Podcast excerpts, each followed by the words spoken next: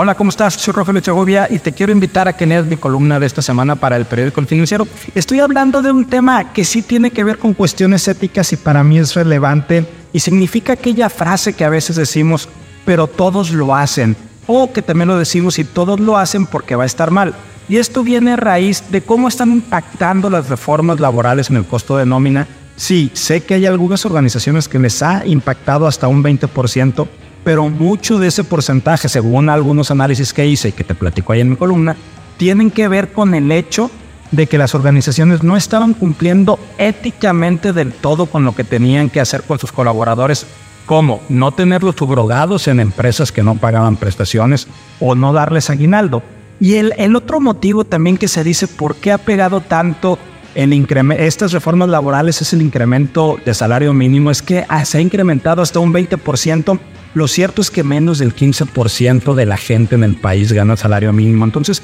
mucho de este racional que estamos diciendo, las reformas laborales son malas y me está impactando muchísimo la productividad, probablemente tiene que ver porque nos estábamos comportando como el señor Montgomery Burns, el señor Burns de los Simpson, como unos capitalistas despiadados y a veces no estamos teniendo ese enfoque consciente hacia nuestros colaboradores. Sí, no debieron haber hecho, no se debieron haber hecho las reformas quizá de la manera en la que se hicieron, tan apresuradas y sin un orden, pero si ya las tenemos aquí, veamos cómo podemos ayudar a nuestra fuerza laboral, a nuestros colaboradores. Soy Rogelio Segovia, te invito a que leas mi artículo, cuéntame qué piensas, gracias.